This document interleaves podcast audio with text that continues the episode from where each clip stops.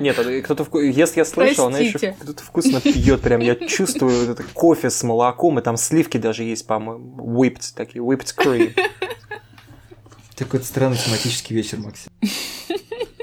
Леша просто позвал людей, которые будут на фоне есть и пить, как в кинотеатре. У нас АСМР, АСМР подкаст. Пельмешки. Не знаю, видимо, это яичная лапша у меня сейчас была.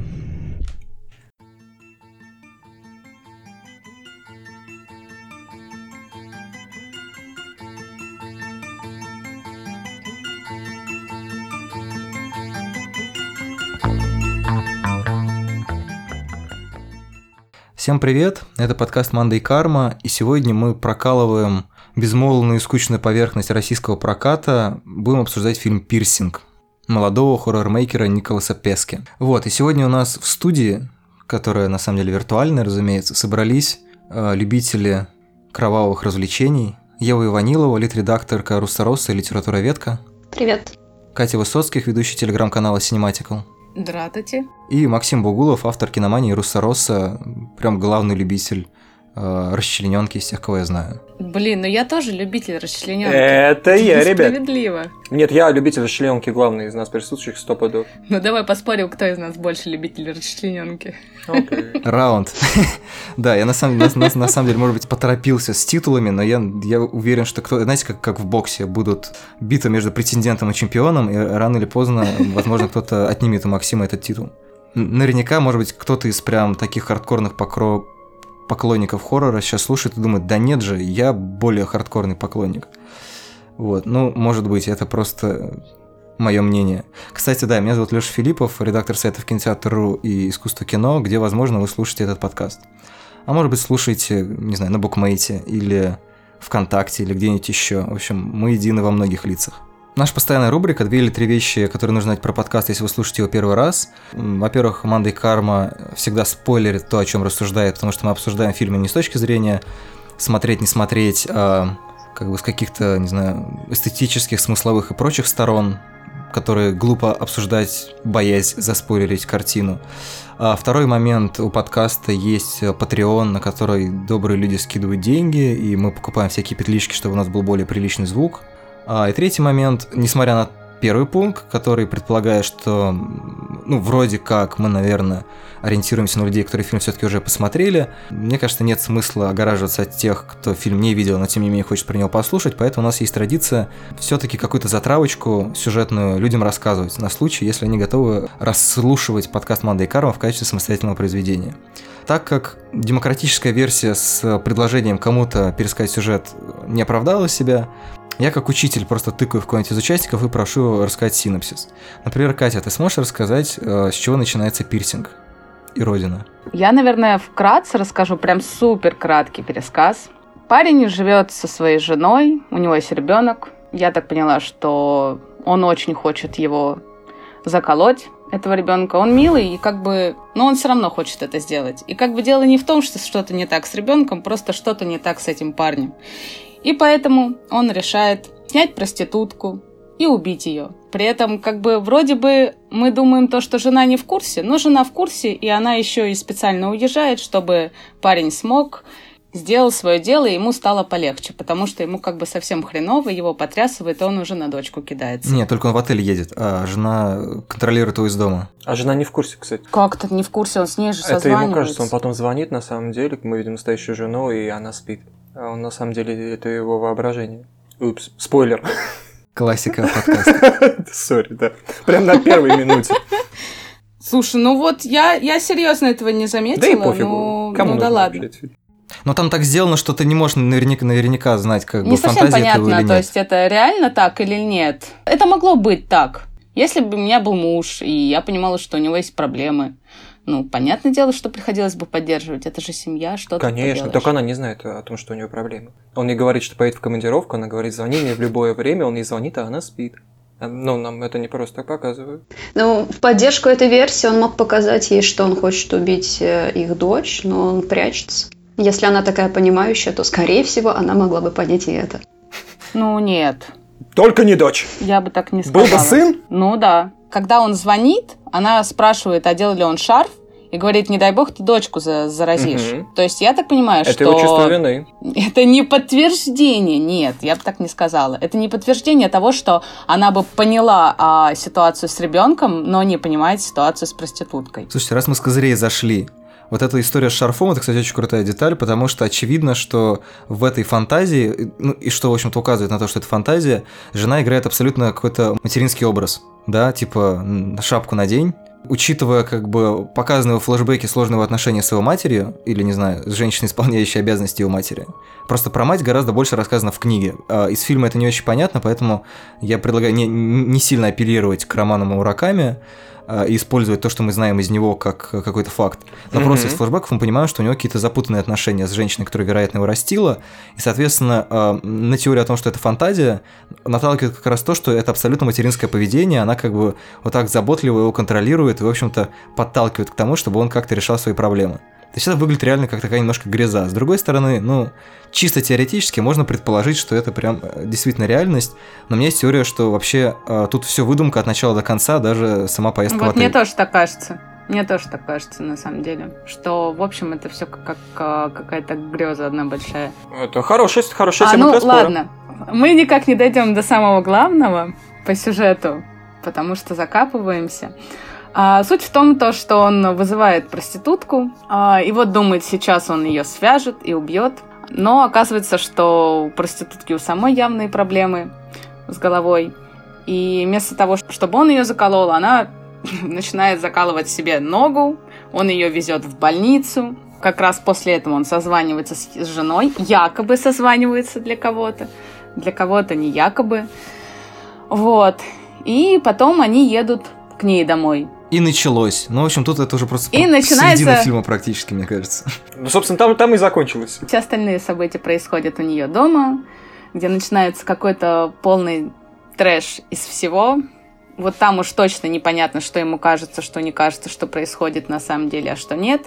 Если вкратце, то он, он думает то, что сейчас вот он ее заколет, что он ее убьет. А по факту он попадает в некую ее ловушку, и тут уже непонятно, кто жертва, а кто нет. Но до самого убийства так ничего и не доходит.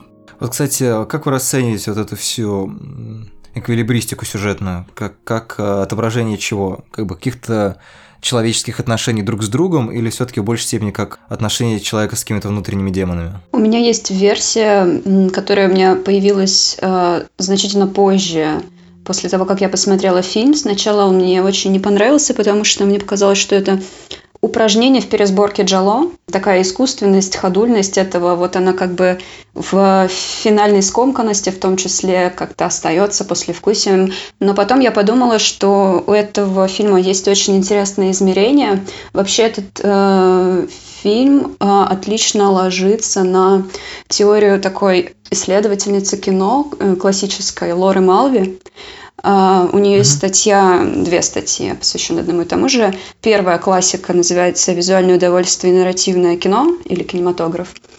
И она там рассматривает э, кино, в первую очередь жанровое голливудское кино, э, классический Голливуд, а потом э, этот м, Хичкок, как э, такой э, язык, который всегда предлагает мужское удовольствие, мужской взгляд, и который складывается из двух вещей из эм, скопиф- скопофилии и нарциссизма. Она там Фрейда применяет к этому всему. Скопофилия – это когда другой человек, эм, в общем, обязательно нуждается в объекте э, возбуждения. Ну, а нарциссизм, понятно, когда происходит идентификация с экраном. Вспомнив через какое-то время про Лору Малви, я подумала, что э, фильм Пески вот очень здорово играет с этими смыслами, э, с тем, что э, кино э, это именно мужской взгляд, мужское удовольствие и предложение зрителю вовлечься в это удовольствие, в том числе и зрителю женщине. Это вообще главный поинт Малви в том, что э, женщина-зритель кино, э, классического кино, э, всегда э, получает возможность вот этого активного, эм, активного мужского восприятия, которое в повседневности у нее как бы вытеснено. и солидаризируется с мужчиной. Либо с женским персонажем, который на время получает какую-то маскулинность. И mm-hmm. здесь, мне кажется, интересно, что главный герой, э, протагонист мужчина, э, начинает с, с, во-первых, он начинает, если вот во фрейдизм уходить, со стадии зеркала, это лакановская категория. Вообще самое главное по Лакану э, этап в жизни любого человека, который узнает себя в зеркале. Вот с этого все и начинается. Ты имеешь вот эту достаточно долгую сцену в туалете, где он долго рассматривает себя, ну, если буквализировать. Да, да. И в начале есть такая сцена, кажется, она в начале, да, я ничего не путаю.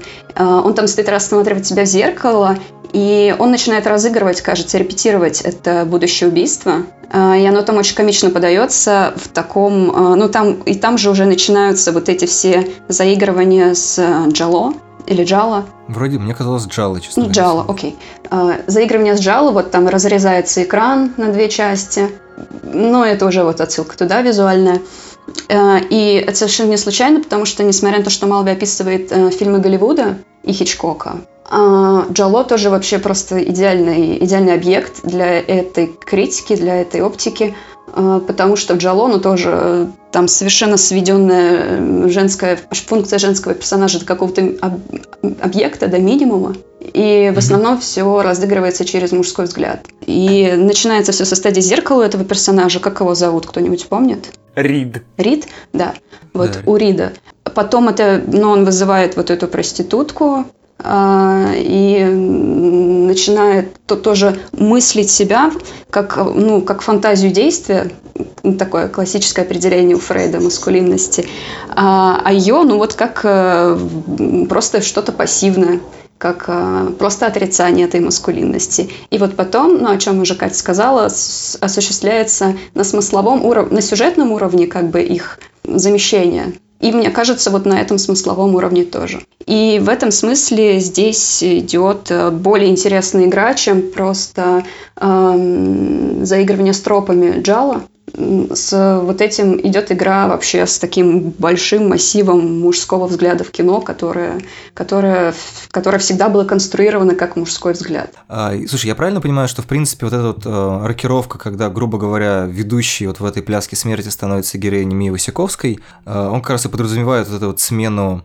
ролей и, соответственно, смену взаимодействия зрителя с фильмом в том плане, что как раз героиня, э, которая была очевидно второстепенной, вроде как прикладной, выходит на передний план, и это, соответственно, позволяет э, ну, по-другому с ней солидизироваться, да? То есть да, тут это, можно мне кажется, сказать, буквально происходит. ценное замечание. Если, опять же, к Малве ссылаться, она пишет вот именно не про то, что вот эти все диспозиции, они для персонажей внутри фильма работают. Они работают именно на уровне фильм-зритель на том, как зритель солидаризуется, идентифицируется с э, происходящим. И да, и это здорово, что там происходит этот щелчок смены ролей. Ну и точнее, знаешь, э, знаете, мне кажется, что она там есть как бы вот эта большая, э, большой плод-твист, когда они поменялись когда очевидно, что что-то не так. Но оно с самого начала начинается, вот опять же, когда Катя пересказывала сюжет, она сказала, что там она начинает внезапно тыкать себя ногу. Ну да, она берет по факту все в свои руки. Фаллический предмет и тыкает себя в, в ногу, как бы демонстрируя ему, ну что ты, ты думал, что ты тут э, носитель маскулинной идентичности и фантазируешь о действии? Нет, это я могу. Я сама себе и объект, и субъект. Вот. И после этого у него совершенно едет крыш, потому что он больше не знает, как смотреть на этот мир. Что я такое? Ну да. И у него начинается галлюцинация нос, и она потом это супчиком подкармливает. И кажется, он до самого финала не знает, что происходит. А так как традиционно зритель солидаризируется с мужчиной, зритель тоже не знает, что происходит. С небольшой вопрос по поводу маскулинности. Нам как раз с самого начала показывают о том, что э, Рид не очень-то маскулинен. Угу. Его подавляет его статус отца, угу. которому он не очень соответствует хотя бы в силу своей неустойчивой психики и неврозов. Потом узнаем, что его подавляли, подавляла в детстве мать. Он явно ассоциирует мать с женой и ее авторитет его также подавляет, и все его поведение, необходимость в постоянных репетициях, неуверенность, а манера. Вот здесь Кристофер Эббот, кстати, именно манеры, мне кажется, отлично описывает персонажа, мы о нем, о нем ничего не знаем, но даже по языку тела можем сказать, то есть, что Рид — это не носитель мускулинности изначально. Ну, номинально. Он, он мужчина, номинально его можно назвать мускулинным персонажем, но он не носитель. Здесь даже, ну, даже когда нам показывают, как Джеки к нему едет, даже потому, как она держится, уже можно сделать соответствующие выводы. То есть, вот это...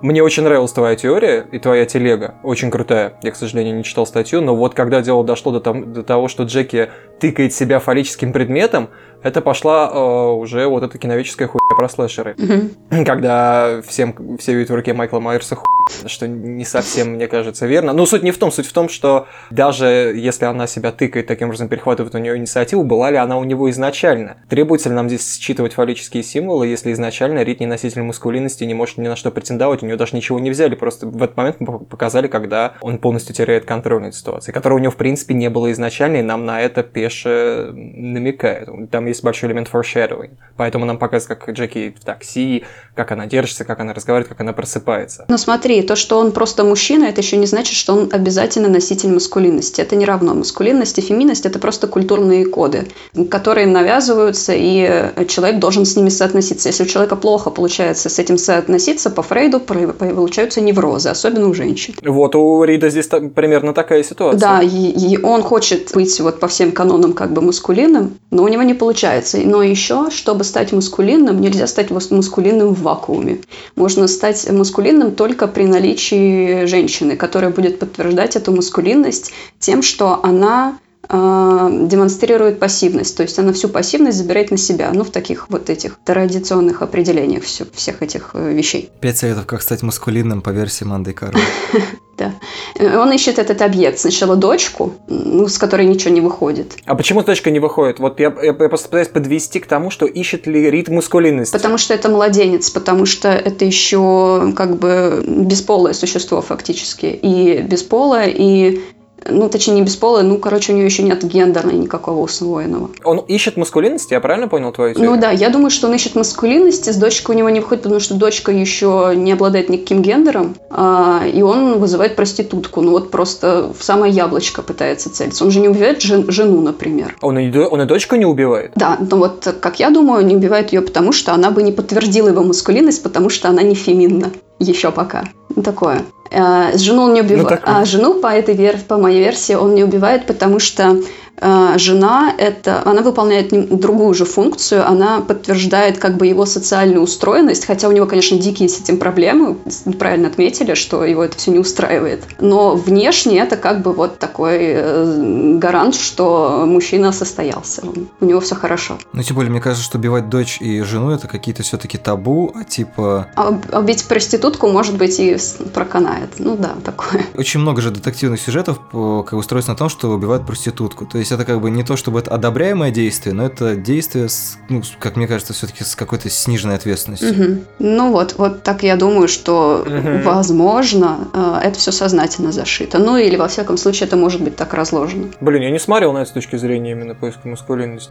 Я тоже на эту точку зрения вообще даже не обратила внимания. Я достаточно уже смутно и поверхностно помню роман, хотя очень люблю автора Рю Мураками. И сам Пирсинг мне очень нравится как произведение, но я всегда это рассматривал именно как поиск Сарарима на себя, то есть когда человек заходит уже в социальный тупик, как бы он не обустраивался, он может не обустроиться внутри. Ну, мне кажется, вообще любому неопролетариату ситуация. Когда он может обладать каким-то социальным и даже карьерным статусом, но при этом его полностью это не устраивает внутри, у него начинается невроз. И я точно помню, что по роману убийство преступки это было крайней мерой, потому что он уже э, почти убивал ребенка, чего он делать не хотел. Ну, э, надо помнить, что Рюмураками мужчина. В отличие от Николаса Пески. А, Николас Пески хипстер, да. Э, нет, я к тому, что он мог не рассматривать эту теорию поиска маскулинности, потому что он мужчина, и потому что очень любит писать про проституток и про то, что про элемент деструктивности э, в чем-то простом. Он очень любит разрушать Токио или заполнять его чем-то гипертрофированно. Он очень любит выворачивать социальные роли. Например, у него может быть прям законченный хики, а стать прям главным героем практически мелодраматически романтичным, как в «Паразитах», или Сараримен, то есть прям лицо Японии там конца 80-х и 90-х, самый средний человек, которого только можно представить, это рядовой Сараримен, он а, становится у него маньяком. Ну, не маньяком, а человеком с маниакальным желанием убивать. В фильме это опущено, а в романе у него, помимо всего прочего, был фетиш на звук лопающегося ахиллова сухожилия. И он прям жить не мог, как ему хотелось услышать хлопок, который должен будет избавить его от, ото всех бед. Собственно, в принципе, популярная в литературе и особенно в контркультурной литературе мысль о том, что убийство позволит человеку а, освободиться и стать кем-то, отрастить, ну, не знаю, себе хребет, или просто как-то расправиться с проблемой после убийства, все будет по-другому, и жизнь будет лучше. У Мэтти Стокоу так было в «Коровах», э, у Рю Мураками. Мне кажется, что это очень сильно зависит от десятилетия, к которому апеллирует автор. То есть не случайно Пески перенес сюжет из 90-х, да, когда как раз был...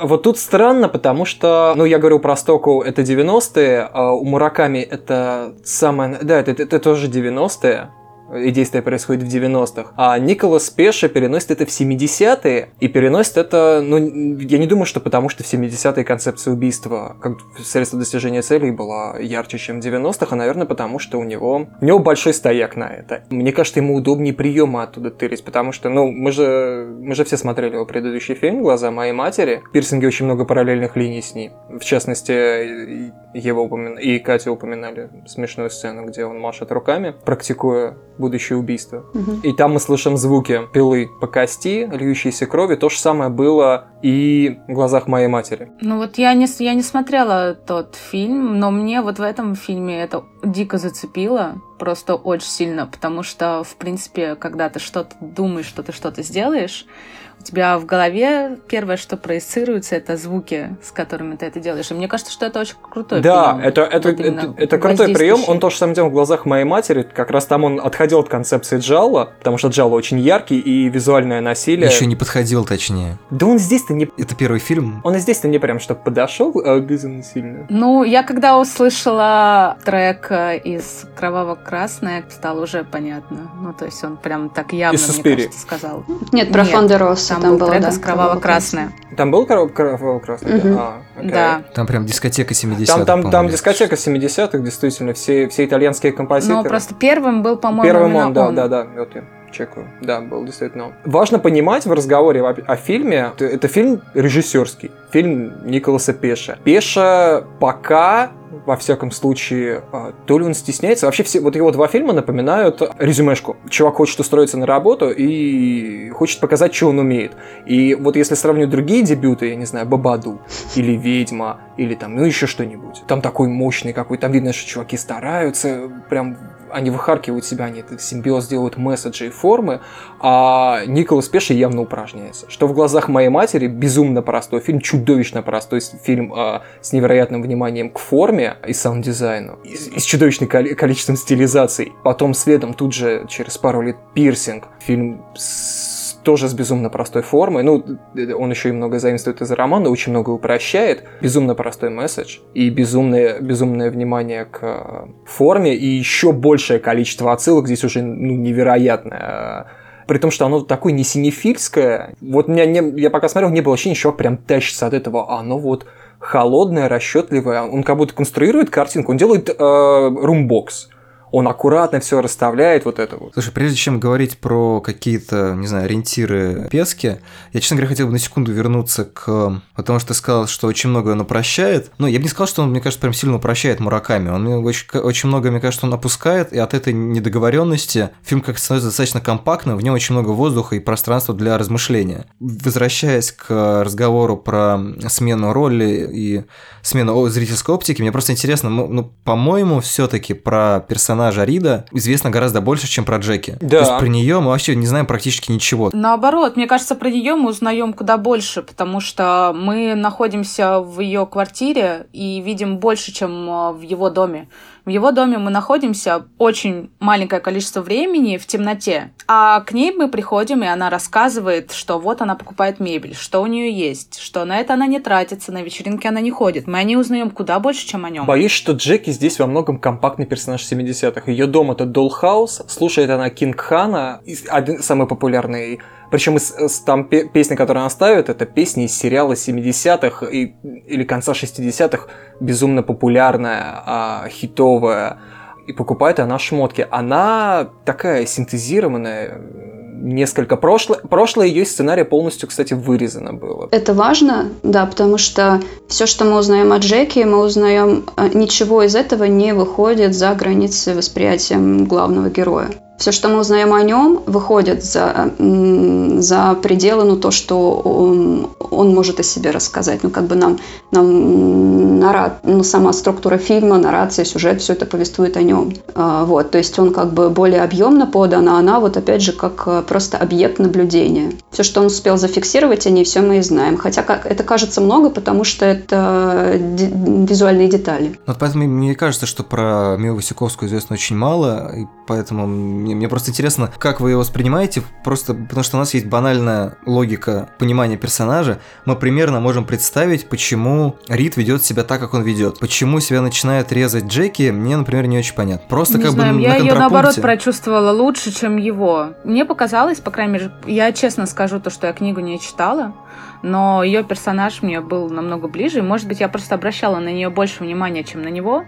Потому что, мне кажется, он сам по себе такой, что вот в жизни даже вот на парней подобных не сильно обращают внимание. И как-то так получалось, то, что я на него не сильно обращала внимание, а вот на нее обращала именно потому, что то, как она, ну, по факту она боролась за себя. И я очень долгое время пыталась понять, она действительно поняла, что он хочет с ней сделать или нет когда она начала это делать. Либо она сумасшедшая, которая просто начала себя э, ножом, ой, ножницами херачить. Либо она реально просекла, и это способ, ну, борьбы с этим, потому что как вы знаете, самое главное, как э, отвлечь маньяка, убийцу и тому подобное, сделать то, что он не ожидает. И она Судя это делает. по прошлым шрамам, она уже, ну, что-то подобное было. Да, но так она и проститутка, значит, это, видимо, не первый раз. Ну, я думаю, что, в принципе, работа проститутки – это не самая безопасная ты, работа Ты думаешь, что это не первый клиент, который пытался ее убить? Не первый. И она, первый, и она конечно. это уже второй или третий раз, когда она останавливает ее вот этим приемом. Есть же, ну, определенные э, правила, ну, то есть, как в криминологии, где рассказывают о том, что если ты э, попал в такую ситуацию, главное либо слушайся, либо сделай то, чего от тебя не ожидают. То есть он там, я не знаю, он просит разденься, и ты раздеваешься. И у него в голове срабатывает просто эррор. Что, почему? Потому что он ждет, чтобы с ним сопротивлялись, либо ждет, чтобы этот человек просто пошел и лег, и все. И, а тут как бы срабатывает ошибка просто в голове, и он не понимает, что делать. То есть, если он собирался ее убить, то здесь он как бы у него паника, он не знает, что делать, и он ее везет в больницу. Тем более она видит то, что он странный, что он э, не обращает на нее внимания, что, ну, то есть вот она вот это все проделывает с собой, там себя трогает, а он как бы на это никак не реагирует, он отворачивается. Ну, так же, как предложение я, я «давайте думаю, поедим». И тут она убегает.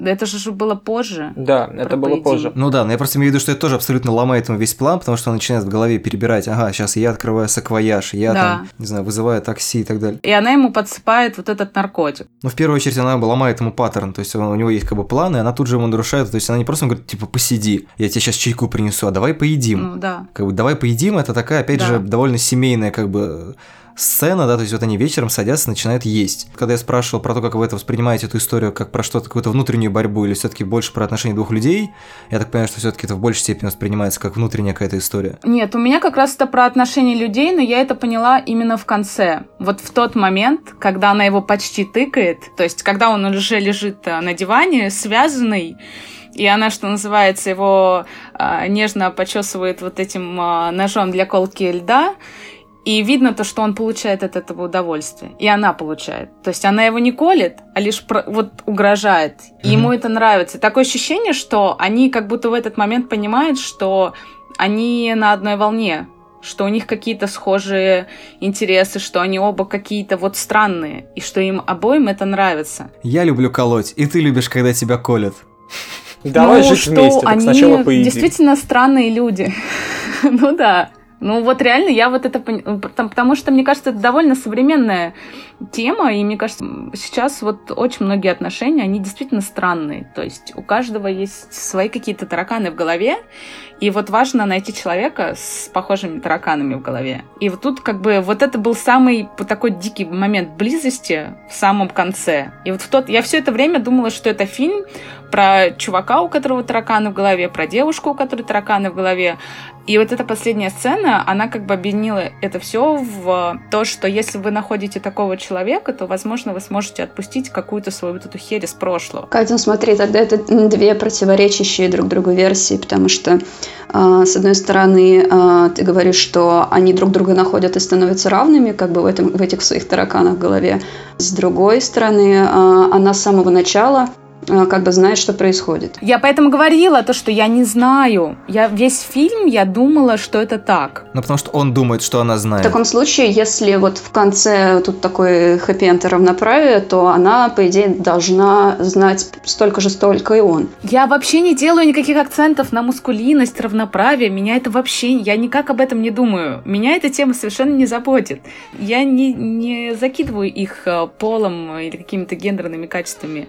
Для меня это просто просто два человека, которые просто в какой-то момент они находят друг друга. Не всегда люди, которые подходят друг другу, они равные. Это то же самое, как взять одно какой-то целый кусок, разбить его о пол. Он не будет равным, поэтому здесь нет никакого противоречия. Э, окей, а что тогда про, вот как думаете все, про остальных женских персонажей, которые, ну, тоже полуиллюзорны. Они появляются в флешбеках, два из них — это его мать и какая-то девочка, я так понимаю, это его сестра. Ну, которую он, видимо, убил в, де- убил да, в детстве. Да, И его жена, с которой он то ли говорит, то ли нет, по правде, по телефону. Там еще была женщина, которая просто старше его. Угу. И они все ему демонстрируют то, что они знают больше, чем он, что они понимают его логику, его взгляд лучше, чем он это понимает.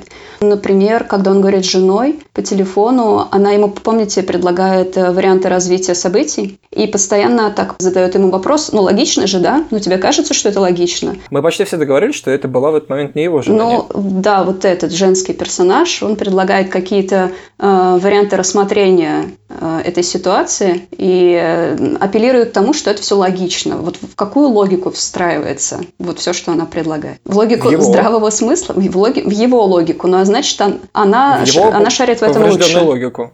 Нет, он, он не звонит ей. Кстати, да, это на него похоже Это он и есть, больше. он, поскольку разговаривает сам с собой, поэтому он в конце и вставляет все эти логично, да? Он же все в самом начале записывает э, в свою тетрадочку, все четко. Сначала надо не забыть то-то, потом надо сделать то-то.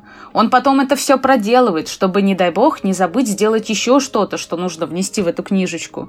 И поэтому, кстати, да, я, наверное, согласна с тем, что это ну, нереальный разговор, потому что то, как она это преподносит, это больше выглядит как бы сами себе что-то в голове пытаемся доказать. Но нам потом специально показывают еще один звонок, чтобы показать как раз настоящую его жену, Мону. И вот там он уже и звонит, и настоящая, а она спит и не берет трубку. Нам специально вставляют эту сцену, чтобы мы понимали, где фантазия, где реальная ситуация. Ну, тут можно еще пофантазировать и предположить, что второй звонок, он также демонстрирует, что если за Рацио у него отвечает жена или как бы его представление о рациональном, да, которое является его женой, угу. в общем-то, с какими-то повышенными материнскими функциями, то, что в какой-то момент просто рационально засыпает, да, то есть он не получает от э, центра рациональности каких-то ответов, и, соответственно, начинает себя вести еще менее рационально, чем раньше. А, и тут пирсинг начинает напоминать великий фильм «Секретарша», в который просто человек, который любит бить, и э, человек, который любит, когда его бьют, в итоге находят друг друга как вот в этом приносящем им одновременно по-разному процессах. Но здесь оба человека любят и бить, и любят, судя по тому, чтобы их тоже... Вот про любовь бить посмотрите, когда... Сразу я, соедин... я сейчас соединю э, в единое целое Лёшу и Катю, потому что схвачусь за концы последних Человеческая фраз. многоножка какая-то получится. Да, а, извините. Э, я попробую, во всяком случае. А, конец рационального и истинность его побуждений, его это Рида, это я схватил сейчас последние фразы Кати Ты схватил конец рациональности. Конец, схватил рациональность за конец, я уж буду прямолинейный. В какой момент Рик показыв... отказывается от рационального и обнажает полностью суть своих намерений, вернее, начинает сам полностью в них верить. Когда он действительно схватается за нож, и мы видим в его глазах, что он действительно будет убивать. Это был единственный момент в фильме. Когда он лежит на полу, и вот уже готов. Уже после того, как он скушал супчика волшебного, он хватается за нож и понимает, что все. Уже в момент трипа. Что все, это его единственный шанс излечить себя. Когда он уже трипов насмотрелся. Это единственный момент, когда нам показывают, что он действительно любит или хочет бить. Во всем остальном нам показывают его полную, полную неуверенность в этом, фактически нежелание этого делать, и он прям цепляется это, э, в это как бы из последних сил. Слушай, вот тут, может быть, я немножко додумываю благодаря книге, я просто прочитал, успел прочитать третий роман, и там это гораздо очевиднее прописывается. Тут это, ну, как бы ты догадываешься по флешбекам, но благодаря роману это проще... Что он уже убивал. Не-не, дело не в этом.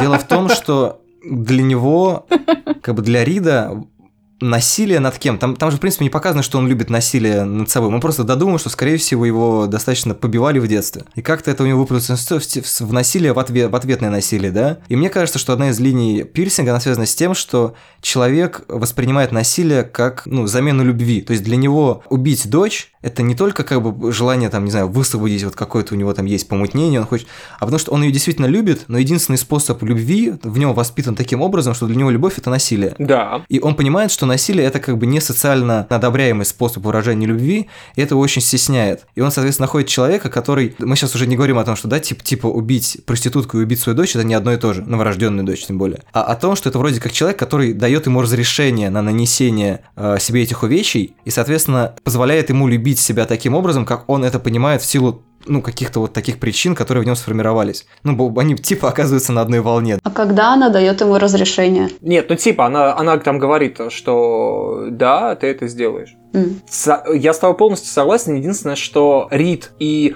Блин, я, к сожалению, забыл имя, имя протагониста в романе Рю Мураками, а они все-таки разные люди. Они очень разные персонажи. Ну, у него просто другой персонаж. Там больше, э, больше уделено вре- э, внимания мании, и она ну, ты чувствуешь, насколько она превозмогает над ним.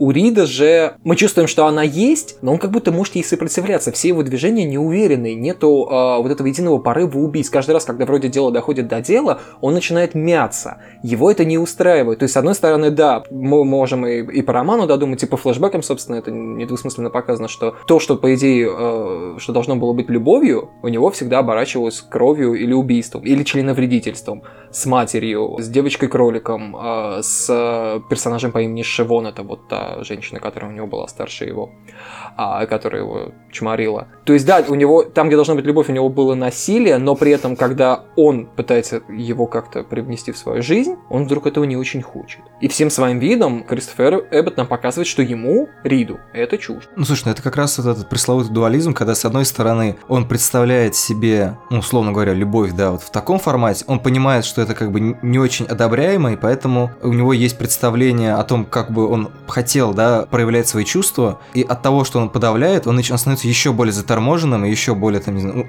ну, не знаю, может, слово скромный, наверное, не очень подходит, нерешительный и не маскулинный, да, как ты заметил, чем он представляет, чем он как бы является на самом деле.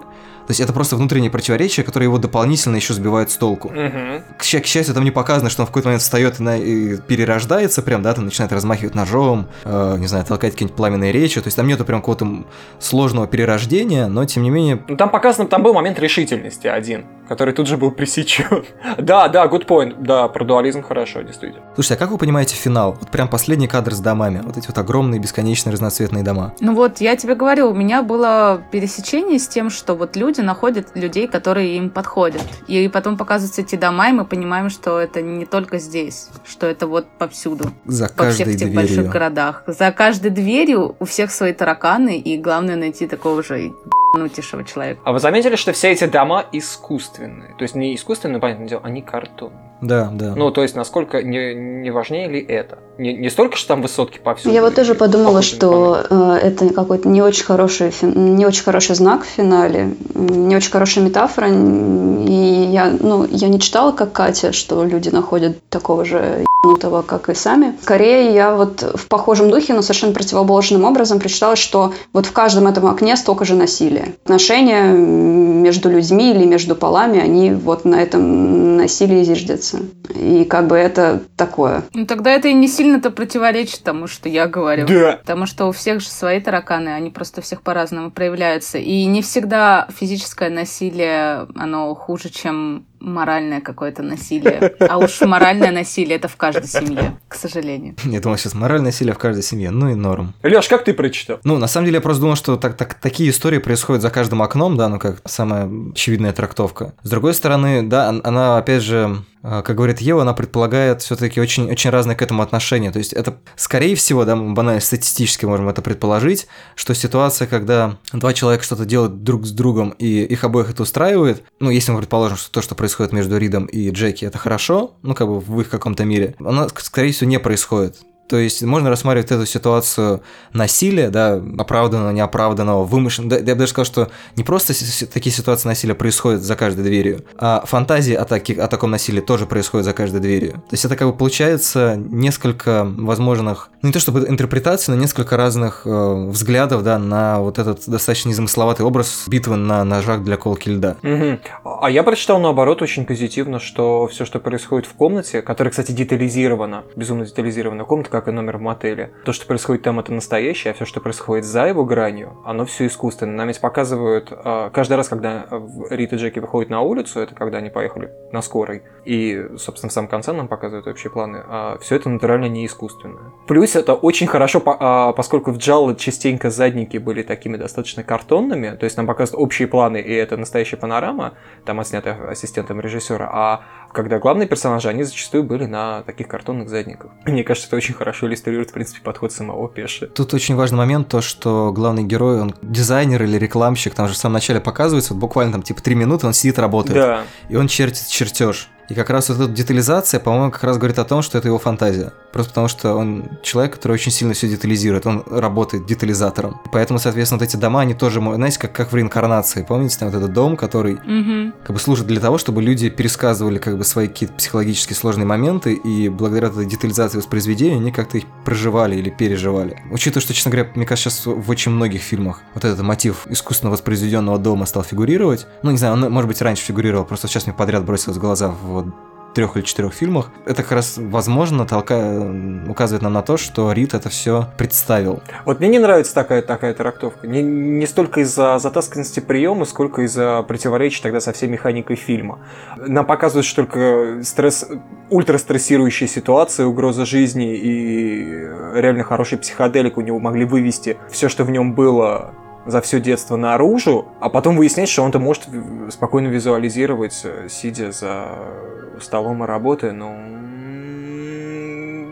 Ну просто зачем-то заявлять эту профессию, которая как раз указывает на то, что человек обычно и работает с вещами, да, то есть он продает их, поэтому он э, должен хорошо понимать. Провести параллели между тем, что все, все, все, что вокруг искусственное, такое же синтетическое, как его работа, то, что ему не нравится. Э, он не чувствует себя собой потому что все вокруг искусственное, все не то. А как только он попадает в квартиру Джеки, которая э, такой натуральный Доллхаус 70-х, там все совершенно других цветов, и там все настоящее, все, что там происходит, оно тоже настоящее. Кровь, воспоминания, наконец-то качественный секс БДСМ, который ему и нужен и отношения, которые ему нужны. Не жена и ребенок. Ну, 20 а минут вот это... назад мы говорили о том, что на самом деле какие-то клишированные вещи, которые, возможно, он про нее придумал, да, поэтому все-таки про нее больше знаем. Какие-то, возможно, ее увлечения. Но вот как альтернатива, да, может быть, это наоборот, типа, она, это детализировано, потому что реально. Не знаю, мне, честно говоря, кажется, что все-таки там такая прям умышленная детализация, умышленная стилизация, яркость и прочее, что как раз больше указывает на какую-то вымышленность. Я виню здесь неуемный азарт Пеши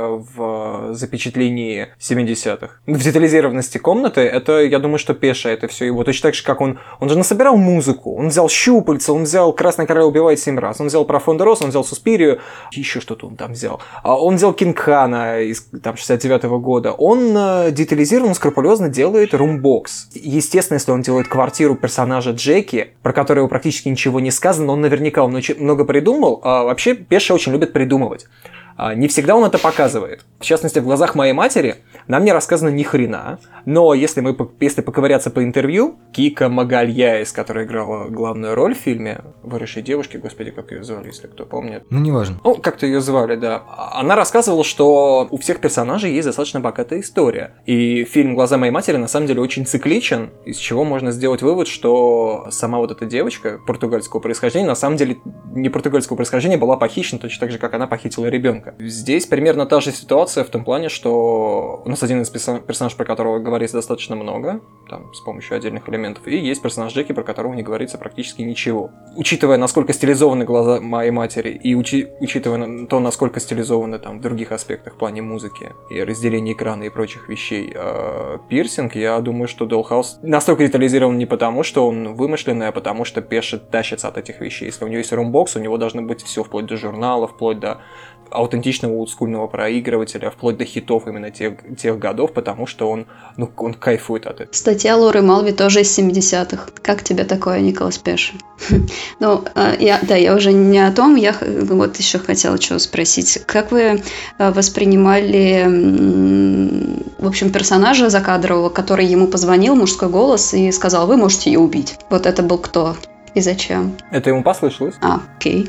А еще есть какие-то версии, да? Ну тогда ладно. Мне кажется, это ему нужно, чтобы ему разрешили. Он ждет какого-то разрешения постоянного. Ведь он ее не убивает, пока она ему не говорит то, что да, ты можешь это сделать. Потом ему это, ну как или до этого, ему говорит этот голос, да, ты можешь это сделать. И он как бы все равно это не делает, ну как бы он сомневается. Ну, просто он по телефону разговаривает с, по-моему, двумя людьми, да, со своей женой, ну, из партии. как бы своей женой и с вот этим а, мужиком. И с тем, кто звонит и говорит, вы там шумите, ла-ла-ла, тополя. А, есть третий голос, да-да-да. Ну, то есть, просто смотрите, один получается, что это нечто такое рациональное, да, то, что пытается его подтолкнуть к каким-то правильным шагам. По идее, второй голос, он получается, а второй, он же не очень рациональный, мне кажется. Второй, это как раз он говорит, типа, ты в этой комнате можешь кого-то убить, и тебе за это ничего не будет. Ну, мне кажется, это какое-то что-то такое подсознательное, да? Подожди, есть, типа, а он... рациональное, это, это я, я э, потерял. Ну, типа жена, которая ему, ему говорит, что, типа, ну, надо что-то делать. И ты можешь делать это так, так и так. Ну, то есть, это как бы рациональное объяснение, нерациональное Ну, тогда я готова согласиться, что жена – это его внутренний голос, потому что, да, она в пару становится с этим другим звонком. Э, входящим, потому да, что да. такой э, разговор э, с рациональным я был исходящим звонком, ну, пусть и выдуманным, конечно, это mm-hmm. разговор с самим собой, а с подсо- подсознательное звонит само. Да, абсолютно. Подсознательное всегда звонит дважды. Разгадали, мне кажется, эту глав, главную телефонную загадку Николаса Пески. Будем тогда закругляться или есть у кого-то какая-то еще э, животрепещущая идея, которую можно на пасашок пустить? А, я, наверное, может быть, скажу только в его защиту. Я тебе уже говорила про эту химеру, которую я посмотрела на днях. И Максим сказал о том, что он упражняется в песке, ну, а, в этом фильме, да. В Химере вообще тогда происходит какой-то полный трэш, потому что вот там как раз это выглядит, как будто человек упражняется. То есть он показывает, я умею вот так, я умею вот так, но в конечном итоге непонятно ничего. Здесь э, я для себя какую-то мысль вытащила, которая была нужна мне, возможно, которую я хотела увидеть. Возможно, это не та мысль, которую хотел преподнести автор. Потому что я так понимаю, что все мы увидели разное, и мне кажется, это круто. В той же Химере я этого не увидела, и как бы это такой вот со своей стороны, я хотела сказать, защиту пирсинга, что мне все-таки он оказался ближе. Мне вообще нравится пирсинг, я не, я не знаю, все, мне кажется, просто к нему как-то очень скептично настроены, а мне прямо понравилось. И не считаю, что надо Песке э, Пеше защищать, потому что он упражняется. Он упражняется, а не испражняется. Его здесь защищать не за что. А, он молодой, амбициозный и очень умелый чувак. Очень хорошо умеющий стилизовывать и брать простые месседжи и распинать их на визуале. Сам, как мы видим, самым разным. А, меня единственная к нему претензия, а, мне этот фильм понравился. Мне кажется, я про него я про него писал рецензию, мне кажется, там был чувствовался именно положительное мое впечатление. Мне не нравится... Фильм-то мне понравился, но увидели эту рожу. Да, этого пески. Хипстер. Не, а, претензия, собственно, в том, что слишком много упражнений, слишком мало месседжа, а я не чувствую искренности в нем, а, вот от слова совсем. Прикольно смотреть жанровые дебюты, когда чувака тащит месседж. Вот Бабадук смотришь, и там тоже же безумно простая идея, охренительно реализована, ты ее эмоционально чувствуешь. Я ни разу не мать и не одиночка, но я прочувствовал, как хуёво быть матерью-одиночкой, насколько это, тяжело. То есть я не просто, я это знал. Это тяжело, особенно если ребенок, вот, ну а все дети, они, о, я чувствую, как это тяжело. Это тяжело, писос. А дорогого же стоит. Или там ведьма. Мы всем знаем, что такое взросление и как это все тяжело. Мы все знаем, что такое быть э, изгнанными из деревни в 19 веке. А, но это детали, кстати, это тоже нам позволяет. Там гораздо круче то, что э, нам почти физически дают понять, как, люди, как людям плохо, когда им кажется, их Бог покинул. Но э, что такое взросление знают все, но не все это могут показать э, так, как это показано в ведьме. А у Николаса Пеши, что в глазах моей матери, что в пирсинге, ну, строит он свои румбоксы. Очень крутые. А, они очень дорого выглядят. И очень стильно, но все-таки хочется, чтобы за стилем было что-то еще. А, я верю, что когда он нападет на проект, который будет его самого тащить, все волосы на его бороде будут шевелиться, мы получим действительно мощную какую-то картину, потому что связал он уже вот два первых фильма, и что, оба визуально очень крутые. И тогда это будет Мне вот кажется, уровень. его и так тащит, просто его тащит именно, ну, не знаю, формализм, простите за это слово. Вот хочется, чтобы его тащило что-то кроме формализма, потому что наблюдать за этим, ну ты тоже упражняешься. Знаешь, ой, сколько я здесь считаю, я не чувствую вовлеченности эмоциональной даже в процесс. Вот даже, простите, господи, за мейнстрим, у Тарантино я это чувствую очень остро. Когда ты прям видишь, как чувак берет и, я не знаю, разбирает чей-то саундтрек на саунд-эффекты и захлебывается в отсылках, я чувствую это. А у Николаса Пески я этого не чувствую. Ну, может, это, это Ну, моё- на самом деле, я думаю, что это тема для новой войны, прям для какой-то развернутой, про, не знаю, подражание, стилизации, омажи и так далее. Как бы стоит за, эт- за этим что-то или нет, как определить, когда стоит. Мне кажется, очень старая война. Ну да, она просто, как бы эти два фандома воюют изо дня в день. Каждый день э, я от кого-то об этом слышу или с кем-то это обсуждаю, поэтому, возможно, когда-нибудь час пробьет, и мы обсудим эту тему как-то более подробно. И просто мне кажется, что вот сейчас уже, что называется, прощаясь, выходить на такую большую тему немножко рискованно. Не-не, я не, не, не предлагаю. И вообще, я дождался третьего фильма, прежде чем это... По факту это должен быть ремейк э, «Проклятия». Вот, да, дождемся ремейка «Проклятие». Что называется, не А. «Проклятие», и тогда я встану, сделаю шаг по отношению к одному из фэндомов. Пока не готов сам. Ну что ж, подождем. В реальном времени? Да, это будет самый длинный подкаст. Николас, давай быстрее. Ну ладно, как-то мы хотя бы закончим на веселой ноте для разнообразия. Всем большое спасибо. Пока-пока. Пока, спасибо. Пока. Пока.